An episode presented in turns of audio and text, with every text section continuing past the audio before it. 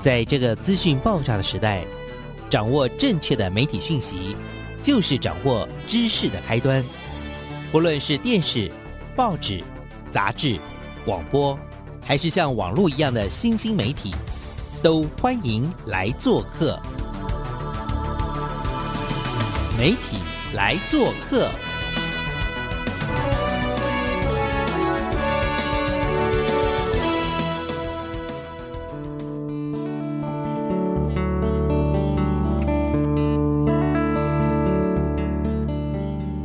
听媒体来做客，我是主持人小黄老师。各位空中的听众朋友，大家早安！很开心，我们又在礼拜一的上午呢，跟所有的听众朋友空中相会。这个礼拜要带大家聊些什么，认识些什么样的特别的主题呢？这礼拜的主题啊，我自己自己觉得很有趣，是因为小黄老师在社群媒体呢，有一天就看到了我的一个呃很知性的这个美少女的好朋友啊，网友。那他本身目前服务于亲子的媒体了啊，然后呢，他就聊到了对一个事件的看法。那这个事件当然我也有做了一些关注，可是呢，我我好像感觉上真的只有稍稍的了解一下这个事件，可是并没有看到这里面那么多的这个背后蕴藏到的很多的这种，我觉得可以被关注、持续被讨论的一些。视角跟观点，所以呢，我就我就很快的就在下面留言说，哎，我想要邀请我们今天这位美少女呢，来跟大家聊一聊最近发生的这个新闻事件。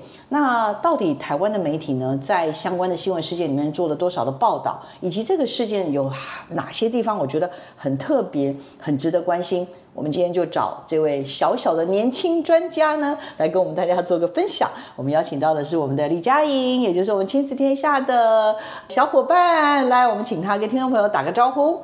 Hello，大家好，我是亲子天下的 Rita。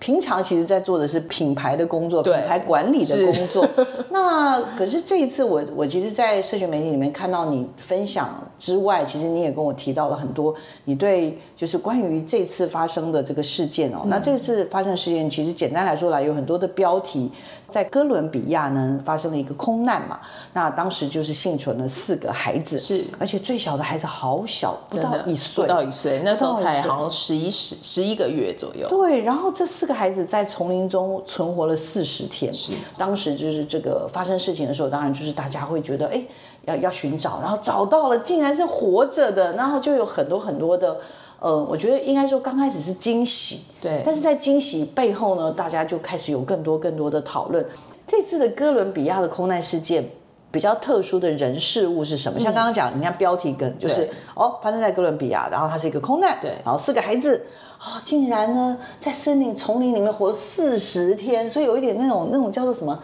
就是 就是浩劫重生，大家有看过这部电影吗？电影的 Tom 场 Hanks 演的对我好像那天直接看到有人在下面留言说 拍电影，对，就是电影版《浩劫重生》啊，就像电影我们常看到有人飞机失事啊，就在一个小岛上如何存活。他们今天今天我觉得那个那个标题更重要的是，我觉得它不是一个一般的丛林，它是亚马逊。它简单来说就是在哥伦比亚发生一起空难，然后空难是小飞机失事，失事之后呢，里面其实是有三个大人，然后跟四个小孩。过了一两周之后，看到飞机残骸，但却没看到小孩的尸体，才开始了这一连串的搜索，所以才发现他们其实当时候的坠落地点其实就在呃，就是哥伦比亚境内的亚马逊森林，因为亚马逊其实很大，所以它其实里面会横跨很多的国家，那所以它是落在那个就是哥伦比亚境内的这个亚马逊森林当中。那在这四十天里面，大家都知道亚马逊，大家可以想象到什么？各种的毒蛇、蚊虫，然后凶猛的野兽，就是大大小小的，对，而且它是在这个雨林，对，就是从地上，然后再到树丛间，然后再到什么，而且就大家想到雨林，就是一个，这是亚马逊的雨林已经大到是人类还没有真正的完全探索过里面，就是里面会有什么样的生物都是不知道，而且大家要更注意一点哦，大家就是我相信听众们可能听到哥伦比亚觉得有有点陌生了、嗯。但是很多人对哥伦比亚的那个印象来源都是毒枭对，没错。大家知道毒枭在哪里吗？就是其实你平常去哥伦比亚是遇不到毒枭，毒枭在深山里，那就是在这些丛林里面。所以小孩在这里面面对的不仅仅只是自然给他的挑战，他有时候还要看，就是今天来的人是救他的人吗？所以这等一下就会牵扯到，其实，在这一连串的搜索过程当中，为什么这个搜索很难？其实是因为他总共找了，就是从失事然后到找到小孩是经历了四十天。这个找的很难的原因，其中有一个很重要的点是，这群小孩一直在移动。因为移动是为了什么？第一，为了要躲避这些就是凶猛的野兽，因为晚上可能会有野兽，就是例如说像旁边有尸体，你可能会引来。野兽，然后可能想要吃这些东西，所以他必须要离开这个湿湿地，不然有人又觉得说，我就在那边等就好了，为什么要走？好，再来是走的过程当中，他一直在闪避有人的路径，因为他无法辨别今天来的是救援队还是毒枭。所以他在躲避的其实是一个蛮双重的东西，所以才会造成了，就是应该说为什么他们要一直逃离这么久？所以其实，在搜救的过程当中，中间有几度救援队是非常非常接近他们，但是他们是听到人的声音又跑走。嗯，对，所以他其实我觉得这是一个呃非常错综复杂的情境，但是这件事情也考验了这四个小孩对于丛林的知识，然后对于就是整个面对这个危难，然后他怎么样冷静下来去处理后面的一切。你会发现后面的一切行动好像应该是一个大人，或者是应该是一个就是呃丛林冒险的专家才有办法处理的事情。嗯，这样听起来真的还蛮不可思议的，因为通常啦，通常发生这样子的。所谓的空难事件，我我们也看了蛮多电影对。其实大部分就是知道那个是非常非常惨，尤其面临到可能是至亲。对，如果我没有记错的话，我记得家人都走了，而且应该是妈妈。对，妈妈是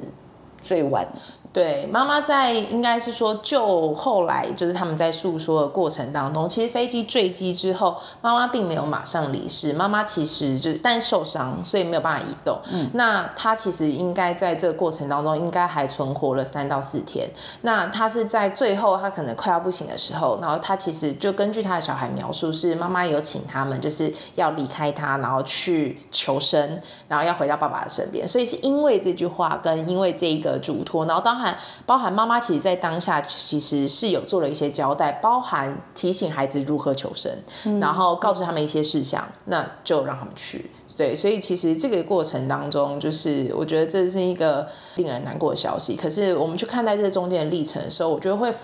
看完这个新闻，你就会反过来回想，那我们现在在做什么事情？是是，就是说。可能可以同理说，如果通常不管我们是大人或孩子，碰到这种状况，不管我们是那个十三岁的女孩，最大那个孩子姐姐是有点像国一吧，差不多。我们现在把它设想就是国一、国二这种，嗯，就是你在国一、国二的时候碰到这样的事情，然后妈妈这时候身受重伤，然后在妈妈跟你说，你接下来你要带着弟弟妹妹，也要勇敢等等，我们稍微同理一下，这就会觉得不可思议到一个极致，就是然后那当然好，那接下来就是他的一个。面必须面对，对，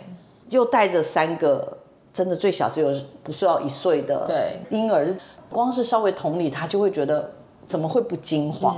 但是又知道不能惊慌吗？即使知道不能惊慌，对于一个十三四岁的孩子来说，好像还是很困难的，对不对？对，没错，所以那我们可能先不要把这件事情非常的就是那种奇幻跟神圣化，就是他其实我其实并没有针对这个事件写了非常多的文章，我其实是转贴了另外一位网友的文章，对，然后呢，这篇网友文章也是受到非常多人回响哦。那他在文章里面有写过一句话，我觉得非常的切中我的心，他是说奇迹是需要准备的。所以这件事情才要让我们回来看，对，这不仅仅只是一个奇迹，它因为奇迹会发生，是因为前面有一些前提跟准备，让这件事情可发生。那我觉得这件事情，就这个标题下的，让我觉得，呃，为什么这件事情我们应该要重新关注，然后台湾的社会应该要多看待这件事情，尤其是教育界哦，因为。我们会发现，我们现在就是在一个灾难的社会，就是这个灾难不仅仅只是就是这种就是可被预见的灾难，还有很多的天灾是不可预见。极端气候可能今天早上是大太阳，下午可能就有洪水。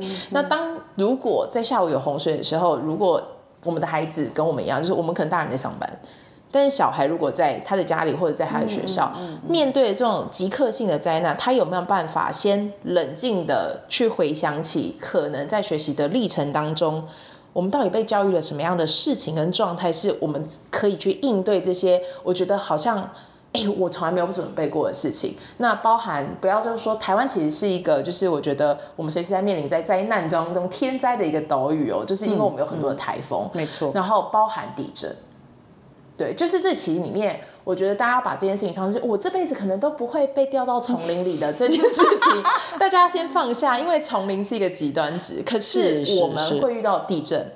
我们会遇到台风，对，而且就算台风没有经历到我家，我可能会因为好大雨而经历土石流，所以这些都是我觉得为什么我们在此刻的当下，就算我觉得我这辈子可能都不会去森林里的时候，在都市，谁说不会发生危难型的事件呢？这个四个孩子了啊，那发生了空难之后，其实呃妈妈受了伤，所以妈妈后来其实最后就离开了。但是离开之前呢，就交代了孩子们说。呃，要去求生，要去求生，带着弟弟妹妹往前走，这样。那后来也经历了一些事情。其实刚刚在听歌的时候，我就已经忍不住问说：“哎，我我印象中好像上面的报道有写说，他们好像自己还什么有盖房子还是什么？是？我我其实脑筋在想说，如果身边的小孩，然后因为我自己的孩子也已经稍微大了一点点，我只是在想说，在他们国中的时候，如果发生这种事情，他们应该除了尖叫之外，我实在想不出来，还真的是不知道怎么处理耶。可是。这几个孩子感觉上，他们有一些还蛮特别的，例如好像他们是什么原住民啦，或者是他们在树上盖房子什么这些的。就是我刚刚有说，所有的奇迹都是需要有所准备的。那我们刚刚在节目开始也有提到，就是这起空难到现在这个奇迹的发生，其实它其实是有一些前提的。首先就是这群小孩，就是呃，他们本身是哥伦比亚的原住民，叫灰多多族，就是惠都特特，就看中文怎么翻译。然后他是哥伦比亚原住民，嗯，那所以这群原住民平常其实就是生活在这样子的一个丛林雨林的环境当中，所以他们有个前提是他们没有真正的对这个环境。非常非常的陌生，这是第一点。嗯然后呢，在第二点是，当然就是在后续的报道当中，其实有说，就是这群孩子平常因为他们的生活情境跟状态，呃，所以呃，爸妈跟他们的族人其实平常都有在教他们怎么样跟自然环境然后相处，尤其是丛林。再来是就是在后面受救之后的受访，就是其实我们可以也可以在新闻里面看到，他们说搜救队其实是在就是呃空难发生大概两周之后，因为他们就进雨。林搜索的过程当中，其实就有在就是找到一些人类生活的痕迹，然后他们就发现，呃，用有一把剪刀，然后跟一条发带，然后用树枝搭建的一些临时小木屋，就是他用身上仅有的一些工具跟内容，然后去搭蔽他的自己的临时的居住所，对，有点像稍微遮蔽遮蔽，对对对。所以这里面你会发现，当然还有一些基础的求生技能，但这个是这个后来的采访有说，就是这这个小孩，就是这个姐姐，姐姐是十三岁的，对。国中生，然后其实他的弟弟就是九岁，刚才是国小二年级，maybe 差不多，然后再一个更小是幼儿园，其实就是五岁。那但是至少九岁还算是有行为能力，其实五岁也是有。但是呢，他们就说他们平常在家就玩雨林求生游戏，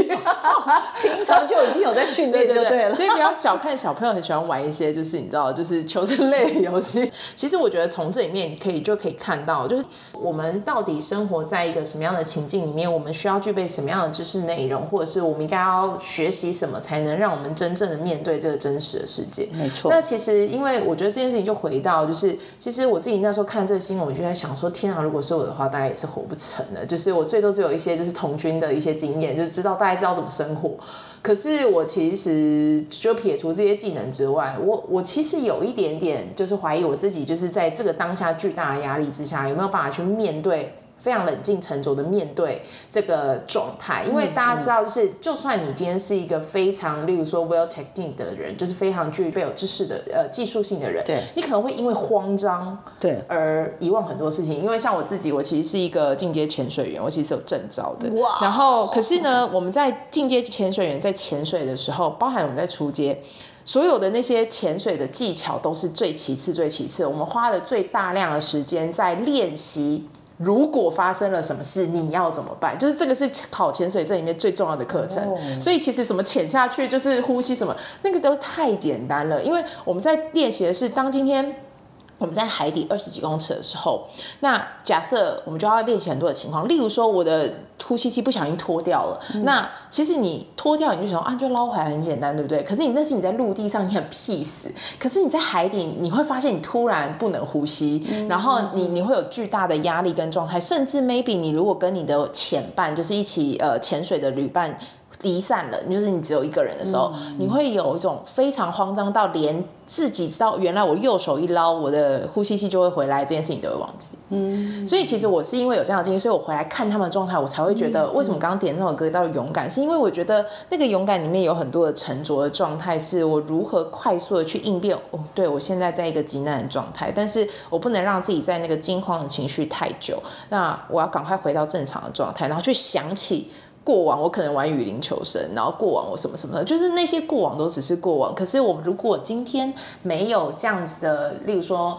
面对的勇气，然后以及没有这种沉着冷静的状态，在做这个所有的应备。而且这里面你会发现哦，他们孩子很快速的调整了自己的状态，进到了一种对我要把我以前我的奶奶曾经跟我讲过的事情，我的爸爸曾经跟我讲过的事情，全部应用在这个上面。所以他在挑战是什么？是一种就是连接跟同整的能力。因为我们会觉得那以前那些知识，就是例如说我今天去考生活，考生活你一定是会的。可是你今天在危难的状态下，你升得起来吗？这是另外一件事。所以我在。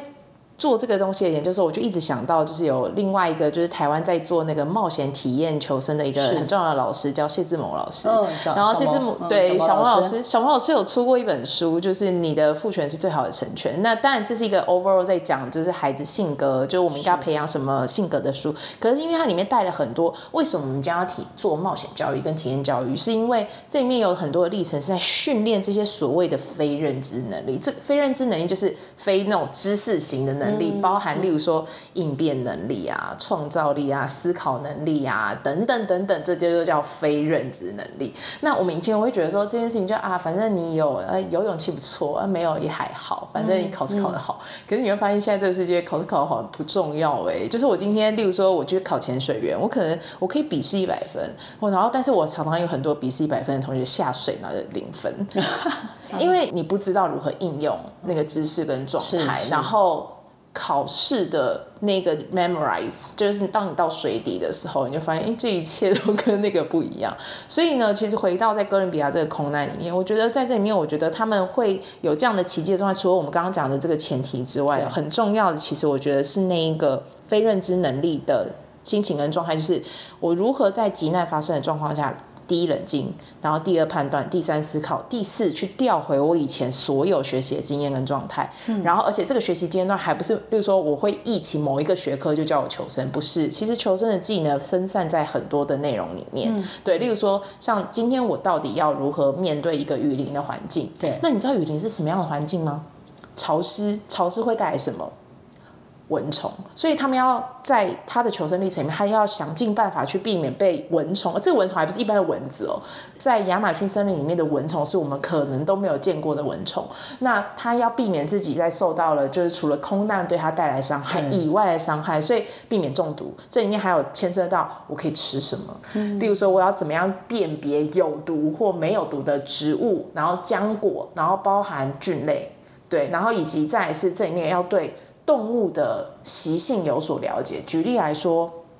呃，在很多的报道里面有提到，这群小孩子他们其实有试着就是在晚上的时候，就是住在树上。嗯，对。就为什么要住在树上？小黄，我自己知道吗？不知道。因为野兽是夜行性动物啊。哦。所以很多的时候，为了躲避野兽，是不能住在平地的。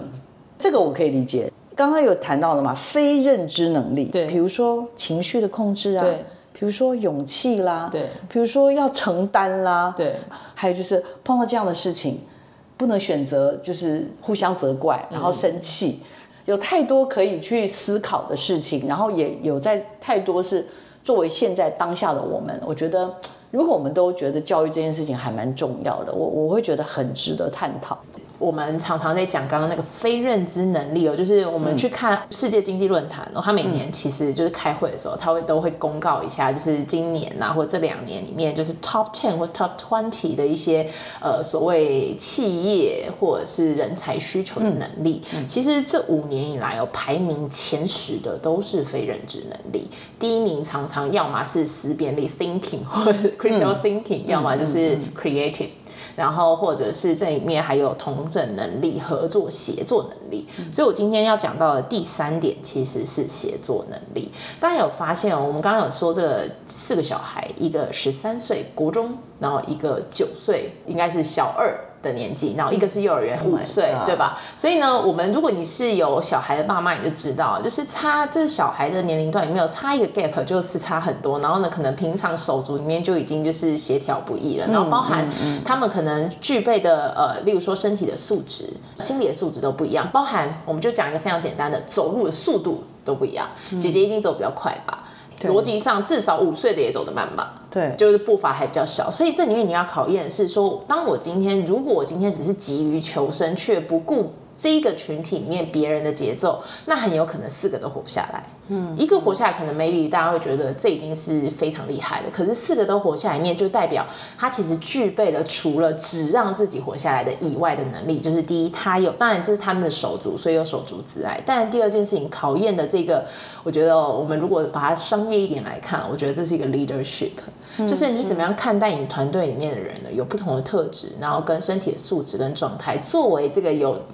最高行为能力的这个姐姐或者是这个领导，你怎么样去配速？所以，当我今天就是，如果我只是急于的，我我想要离开这个丛林，我可能就一路奔跑，然后甚至是我都没有就是去注意，例如说我的饮水啊，然后食物等等相关的配给，因为其实他们其实从那个就是失事的机场里面有带走一些基本的食物，就是木薯粉。就是就是有点像面粉，就是它其实是一些食物。然后姐姐还从就是呃叔叔的机场里面，就是带走了一个空的保特瓶。你就想他在带走这件事情的时候，他其实是非常 well organized 的，因为他知道我要喝水，我要吃东西。他真的很对，因为他 身上没有东西可以承接雨水啊，就算我要喝水，我要喝水怎么办？就是溪里面的水，哪里的水都可以随便喝吗？这是一个 question 哦。所以怎么样去收集水源这件事情，所以而且包含你有意识到里面有个一岁的小孩，他需要干嘛？他需要喝奶。对，他不能吃实体的食物，所以你要想这点是非常有谋略的。我们如果今天从非常，如果我我策战略考量，真的，他是他其实是一个，你可以说他是一个非常有组织能力的人，因为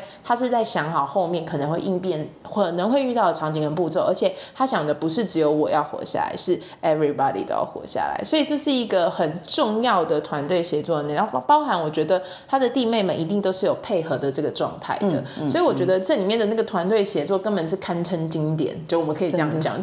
需要冷静，然后思考的步骤，那是最终牵涉到一件事情是，你知道你的目标是什么吗？你的目标是 right now 现在填饱你的肚子，还是你为了要撑到一个礼拜或者是两个礼拜让别人找到你？嗯嗯嗯，所以这是一个策略。所以我觉得这里面，我觉得在这个 case 里面，我觉得最让我其实呃非常为什么就是。看到这会忍不住，会忍不住想要分析的是，真的是因为我觉得这件事情，我后来真正回来看这整个事件的时候，再回来看到我们现在教育体系里面学习的东西，我才正我就再次的说明一件事情是，到底为什么我们现在在谈，可能很多的，如果听众里面有老师或者是你的小孩正在学校读书，那你可能会听过一零八课纲，然后你可能会听过素养教育，然后你甚至你可能听过永续教育，然后他们其实都有一个很核心的概念哦，就叫我们要向真实生活学习。然后呢，大家就觉得这是废话，我们哪一天不在生活当中？可是我们并没有向真实生活学习，因为我们的学习都在课本上，那个不一定是 real life。例如说，我今天知道，就是例如说我弄一个放大镜在那边会烧死一只蚂蚁，那是一个因为那个放那个聚光的效果。对。可是，那你有把这件事情应用到当你去遇到危难的时候，你知道如何运用它来煮熟一个食物或者是生活吗？嗯。到底是凹透镜还是凸透镜才可以帮你做到聚光？对吧？这个案例刚刚讲的也不用到四十天，真的想想想，一个礼拜，我真的一个礼拜就是在想说要怎么样去面对这些事情，然后。呃，我我觉得也不是只有策略，就是我我我非常认同，就是说我们回过头来想一想，不行哎，我们其实真的偏离了我们所谓的人类的这种自然的这种生活的样态太远了，越来越远。真的，因为讲到这一点，其实呃，因为像已经有去巴拿马嘛，那那可能对很多人来说算蛮勇敢的一件事情。但 anyway，我要说，巴拿马其实是一个蛮先进的都市，不好说，就是其实是一个都市。是，但是呢，但是我以前在大学的时候，就为什么我对于这个事情这么有感触，是因为我以前。在大学的时候，我是念交大的。那我在交大的时候，参加了四年的三 D 文化服务社。但是呢，我先不是要讲我的服务经验，我是要讲我在这个服务社里面，就是我经历到的一些我觉得人生的冲击，然后改变我对于教育的一些看法。就是我其实，在进这个学校或者参加这个社团之前，我真的是一个就是在学校体系里面活得很好、很舒适的小孩，就是一路考试都考得很不错，然后就考上了前进志愿，然后就念书。可是其实我到大学的时候才发现，我其实不知道为什么我要念书，我到底要干嘛？然后我不知道呃，念书是为了什么啊？就是我没有问过这个问题。就是我在高中之前问我的问题是我能考上交大吗？那考上交大之后就没有下一个问题了。所以我那时候其实有一些茫然。当我进到三 D 文化服务社的时候，我那时候我常回去跟学弟妹分享，我是在这个社团里面我才第一次练习或者是第一次学习如何生活。那个生活是很 real life 的生活。我第一次人生第一次杀鸡，就是把一只鸡，就是它在活蹦乱跳的时候，把它弄成一道食物，是在山上学的。然后杀鱼，然后拿鱼肠清内脏，然后再到就是我在山里面学到了怎么样，例如说看着云的方向或者是一些光线的变化，就会知道要下雨或不下雨，或等下会不会起雾。嗯嗯嗯。但是这件事情你会觉得很稀松平常，可是我会觉得。当我有一天在山上，我没有智慧手机，我没有那些可以侦测，就是给你那个 weather forecast 的那些就是 app 预测对天气的天气预测的时候，那你要怎么办呢？就是然后包含我今天如果已经没有手机里的指南针，我手机又没有电了，你谁会随身携带指南针？不会吧？那我要怎么样判断哪边是东面，哪边是西边？我要从哪里下山？我就问所有听众一件事情：如果你现在在开车的话。请问大家知道，就是台湾最就是我们要怎么样看那个就是省道的那个路线？就是你你知道什么样的数字代表什么样的方向吗？不知道，就是就是大家知道，就是我们常 常讲什么台一线啊、台三线、浪漫台三线，你知道一二三四五六是一二三是直的，是不是？对，一二三是南北向，然后双数的是东西。四六是东西。所以当我今天我不知道我的方向的时候，我看到我站在哪条路上，我就会知道沿着哪边，我不是往南就是往北。然后大家知道一二三四五六个的这个就是数字的大小，跟它在哪边有关系吗？不知道啊，有大家 来来，大家现在想象一个台湾地图哦，然后呢，台湾地图我们看嘛，一颗番薯，然后最左边其实就是西边，台湾的西海岸。好，就是呢，数字是这样的，一三五六九十一，所以是由左往右排，就是由西向东。所以我今天如果在十一号线，就代表我在台东。可是我们地以前那个地理历史都背得很熟，考试分数也很高，对对不对？但是没有人 care 这件事。对啊，所以你不觉得这件事情？对，因为因为我今天这件事情，只要我没有没有手机，没有什么的时候，我其实是我现在的能力是可以依靠这些东西知道我自己在哪里。的好，但是我想要请听众朋友也是真的好好想一想，就是说，因为因为其实我们真的在，我也不要说以前呐，到现在为止，我都还是会觉得有非常非常多知识性的东西内容给我们。那包含我刚刚 Rita 问我的问题，我几乎都答不太出来的问题。我猜，我猜，好吗？我回到我的大学，嗯，回到我的国高中生接触的孩子们，我来问这些问题。即使他们成绩都非常非常好，我还是怀疑他们有百分之多少的人可以回答这个问题。哎，对，我的同学应该也都没办法回答。对，所以告诉他们。对，所以。回到一个我们今天想探讨，就是说，当我们在不断的累积积累我们的知识的时候，然后我们对应到就是我们生活当中的各种巨变，而且我觉得这种全球暖化这种问题，真的就像刚刚对。瑞塔说的，真的不会是好像跟你一点关系都没有，对，不会，就是这种所谓的极端的这样子的一个发展，我会觉得，当然不是要摇怎么讲，要恐吓大家，但是我会觉得有很多事情，我们真的必须要去学会去面对，然后去。更能够接近这样子的一个一个生活的环境，那我觉得这是一个我们每个人都必须要学的事情。那刚刚我们也聊了，嗯，他其实最最重要的就是想要告诉我们一些，我觉得在现在的这个环境当中，到底我们在这样的教育的场域里面，为什么这样的一个新闻事件？因为因为其实最近真的发生好多好多事情。小王老师自己有时候会想说奇怪，才我才几天没有稍微看一下那个我的社群媒体，一打开哇，议题也太多了吧，所以。回过头来讨论，我们现在怎么看待？就是说，作为一个父母啊、家长啊，或关心教育的人，嗯，这次的事件，或者是这样子的一个类似的事件，其实我觉得我们可以怎么样再去回到一个，就是怎么去反刍？嗯，呃，我自己就问自己这个问题，或许大家也可以问一下，就是就像小黄老师刚刚问的，就看见这件事情，我自己想到是，那到底教育是用来做什么事情的？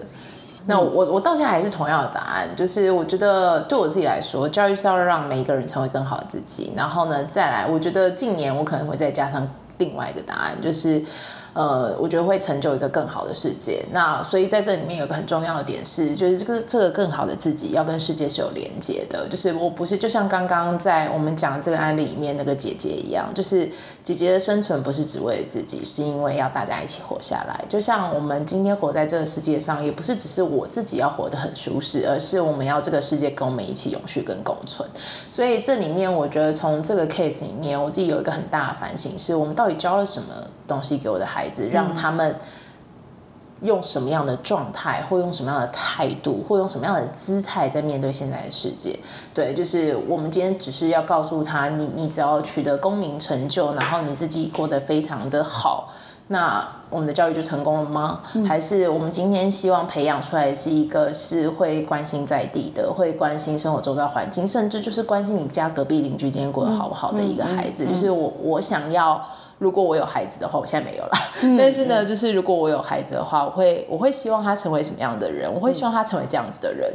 对，那所以我觉得回过回来，那回到在教育里面，不是说台湾的教育完全没有，其实有很多很棒的老师，然后也有很多很棒的团体在做这件事情，包含我们刚刚提到的小毛老师，然后跟很多很多在做这种就是体验教育啊，或者是我觉得在做这些就是新形态教育新创的一些团队，但包含例如说像是 DFC Design for Change，他们也有很多的一些很棒的一些就是课程跟案例，是可以 push 大家更好的去面对这个真实世界。对，所以我觉得回到在这件事情上面，呃，如果给到家长跟教育者，我觉得在这次事件里面可以有一件想象是，就是我们真的可能要开始再想想，我们的教育体制里面是否就是真的还是只有太多的就是这些。因为分数而需要的学科，就是这些所谓的 must to have。那什么时候这些 better to have 可以变成 must to have，是我觉得下一步我们可以想的事情。对，那我觉得在这里面，因为我们在这几年的整个教育的改革当中，就是很多人就一直在问，对啊，就是我也想要小孩学这个学那个学这个学那，可你会发现他们都不想学啊，他们没有动机，没有状态。这我觉得最后一点真的可以讲到动机，就是在这一个整个空难事件里面，我觉得为什么最终最终就我们可以讲很多的特质让他们活下来，但是我觉得最终有一件事情是让他们一定可以活下来的，就是他的目标求生，就是那有一种欲望让你告诉我，我不管怎么样我都要活下来。但是你会发现我们现在的学习里面是没有目标，所以我没有欲望，没有欲望我就不想要达成，就是它是一个连带。如果我今天呃，我记得我在小萌老师书里面有看到，他就说。如果我们要培育孩子一些特质的话，我们其中有一个特质很重要，要给予他梦想。为什么？因为有梦想的人，你不用鞭策他，他就会自己前进。嗯，因为我是 eager for that，我就非常渴望，打从心里渴望，我想要成为那样子的人，打从心里渴望，我想要获得这个知识。所以今天你不用告诉他你要不要去背物理、化学或什么，就是如果他今天是对这一些东西，他有一个更。超过分数更远的目标的时候，你不用鞭策他，他会自己前进。那我觉得今天不论说今天是不是我要就要把什么冒险教育塞到我的正常的课程里面，我觉得不是，是我们要放什么样的目标、什么样的渴望跟追求进到教育的体制里面，让我们的孩子是有目标性的去处理。我们今天如果不熟悉我的土地，然后不熟悉状，就是我们现在生活周遭的事情，好，我好像永远都只在一台电脑后面就做我在这台电脑后面可以做的事情。可是今天我就问你。我拔掉你的插头之后，你还能做什么？嗯。我觉得我今天会成长成为这样的人，就是因为我不是一个完全在这个所谓的高速的网络时代，我就我没有依靠，所以你要依靠你自己的脑。所以我到现在都记得，我到现在都记得刚刚我讲的这个一二三四五六的神道跟二四六八。我妈也不知道开车开了十几二十年，她说我没有印象这件事。我需要搞懂这些吗？我还不是就已经对我已经想到哪里就就已经。可是所以，我其实我环岛的时候，绝大部分我其实不太需要。地图为什么？因为你就是你省到台一线，你就是会从北开到南啊，然后你只要再切一个双数号，你就会切到东边啦，不是吗？其实今天还有一个，我觉得也是 Rita 事前有跟我聊到，就是所谓的跨领域知识的学习。现在大家当然我们离考开始想要知道教育目标是什么？OK，我们是希望成为一个更好的人，或者是为这个社会。带来一些刚刚讲的，成就一个更好的世界，看来就是真的需要一些跨领域的知识。是，那可是大家又会觉得说，哇，跨领域的知识在学校里面到底要怎么去落实？以我自己看到现在教育现场，真的是，就是说，因为那个大部分的科目啊，它都还是这种所谓的一个一个主科、一个学科、一个学科。可是你要所谓的跨领域学习的时候，其实很重要一件事情是，你要放下你那个。你那个领域方面的高墙嘛，就是说那个东西就是在那里。那当我现在要跨领域的意思就是什么？就是我要来拉你的手，而不是，而且不是拉小小的手，嗯，是我们要几人几脚啊？呃，两人三角，呃两人三角的那种，八人九脚、十人 十脚的那种概念哦。我觉得跨领域这件事情，我真的讲太多次，但是我觉得它有一个，就是为什么现在讲跨领域，就是因为领域太壁垒分明。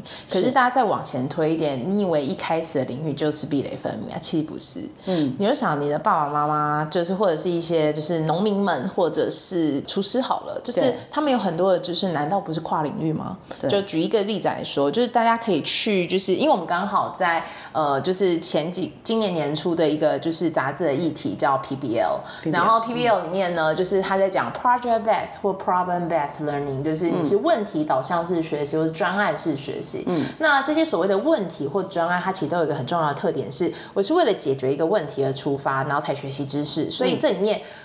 它。领域不领域已经不是重点，是你到底要用什么样的知识才能解决这个问题。好，然后所以我刚刚要讲一件事情，是我们回到生活当中，你觉得你以前没有 PBL 或跨领域吗？其实不是，就是其中我们有去采访了一个，就是呃小学吧，我记得，然后呢，他们就里面就有在讲，就是他们要就是让学生去练习做窑烤，就是大家有吃过窑烤披萨吧？哦你知道哪里是最热的吗？披萨应该要放在哪个位置才会熟？完了，好难哦。啊，好难，对。但是呢，厨师好像都知道这件事情吧？对但是这里面其实我当然我没有那么清楚，但是里面很重要的是热对流的知识，就是热气是往上的嘛，对然后呢它的对流循环，所以热气最后会下在哪一个点？所以。面包或者是披萨应该要放在那个位置。嗯，那学生在做这个窑烤，那我要怎么样去搭建这个炉，让这个热对流可以被形成？就像里面就是你要自己建一个微波炉的概念。嗯，好，所以呢，这里面其实就在考虑你的跨领域之下，第一你要有这种这种自然科学的知识吧，对对再来你要不要有建造的技巧？例如说，我这个窑，我到底是要搭成方的、圆的、扁的、长的？哪一种效果最好？对，然后我到底我的口开多大？要开吗哦？怎么开是不是好玩欸空气怎么进去？这个好玩，盖一个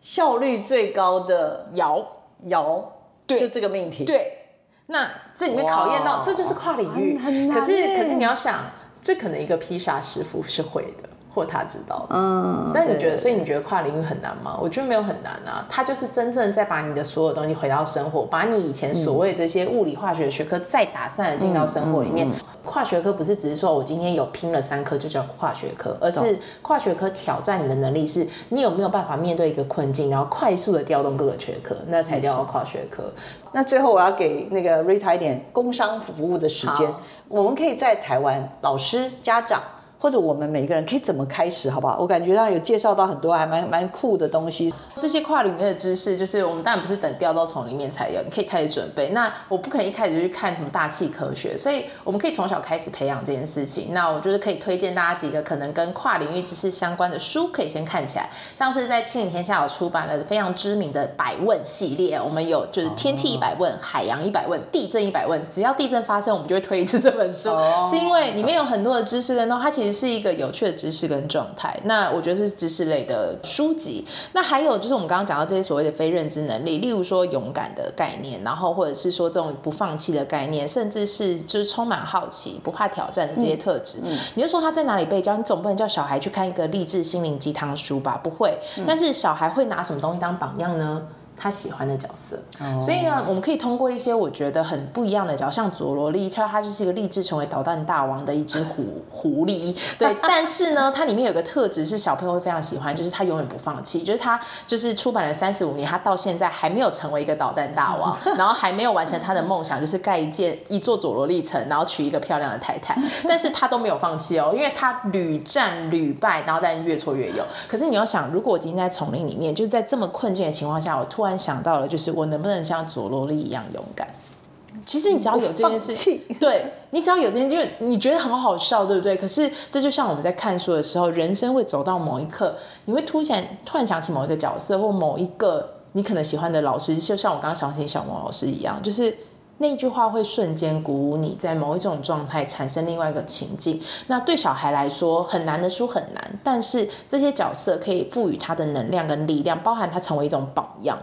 那例如说像我们刚刚讲到的达克比，它其实是一只鸭嘴兽，可是它不是只是一个鸭嘴兽漫画，它其实是一个自然科普漫画，所以那个角色不断在发掘自然生态里面的各种的状态。所以如果孩子因为这样的状态而对自然环境不陌生的时候，他就具有了这个奇迹的前置准备。没错，没错。好啊，希望大家也可以思考。呃，其实很多我们每天发生的这些新闻事件，它不是只是一个过眼云烟，它其实对应到我们每个人的生活，都要去思考说这些东西，也可能去想一想，我们有没有有一天可能需要面对这样的挑战，或者我们的下一代，对有可能会面临到这样的挑战的时候，我们除了要有勇气，要有有有有一些对应这些课题的一些不同的一些所谓的坚持跟想法之外，平常好像感觉上有一些基本的知识还是要努力的去强化。然后当然最重要最重要，刚刚也讲到的是。我还蛮希望啊，我们大家一起来鼓励我们下一个世代做更多这种所谓的跨领域的学习。对，没错我。以我小黄老师现在接触，不管是大学，然后我也做很多中小学的各式各样的一些所谓的培力，那我就会真心的感觉到现在的很需要下一代、下一个时代，但我最需怕要是这个。怕大家太沉重，就是不用这样。但是其实我们可以有一些马上就可以做的事情，就是你现在可以即刻 拔掉你的手机跟你的电脑。我觉得就是走出去。其实我觉得走出去是很重要的，就是这是一件非常简单的事情。我们今天就进到了一个自然环境里面，有保护的自然环境，或者是我们现在就即刻下去，就是你你不要靠你的导航，然后你走一圈，然后回到你家，这就是一个小挑战。然后旅行当然是一个更大的挑战，它考验你很多的知识跟能力。然后你可以设一些，就是包含你带孩子出去旅行的时候，我们可以有意识的开始 prepare，让他如何去面面对